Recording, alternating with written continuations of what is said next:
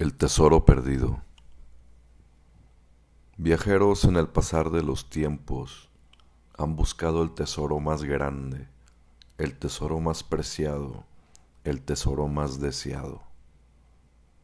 Grandes cruzadas, grandes guerras, grandes derrotas y grandes victorias. ¿Para qué? Para tenerlo todo.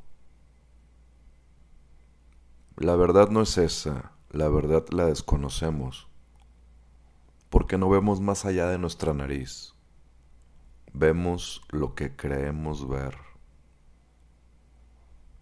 El tesoro no es oro, el tesoro no son las monedas, el tesoro no es tu bandera, el tesoro no son las perlas.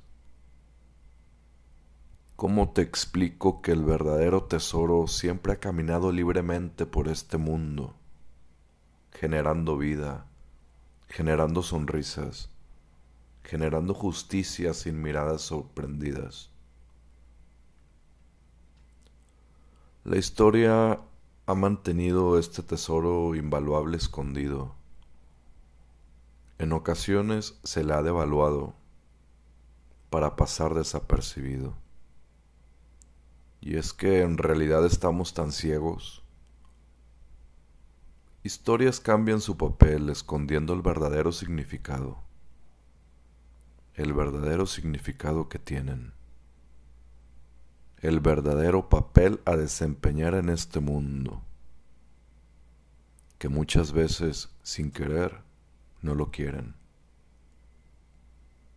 Y es que en el pasar de los tiempos ha sido desprestigiado, escondido, puesto atrás, pisoteado, olvidado y sin embargo, aquí sigue, brillando, dando lo mejor de sí, bajo el sol, bajo la lluvia, y en los días de luna, ahí está, lo más preciado de este mundo, lo único invaluable de este mundo. ¿Tú no te has dado cuenta? Yo sí. Y por lo tanto sé reconocer, le pido perdón si algún día no le valoré, me pongo a sus pies si no comprendí su sentir. Yo pido perdón. Siendo así, ¿ya lograste ver?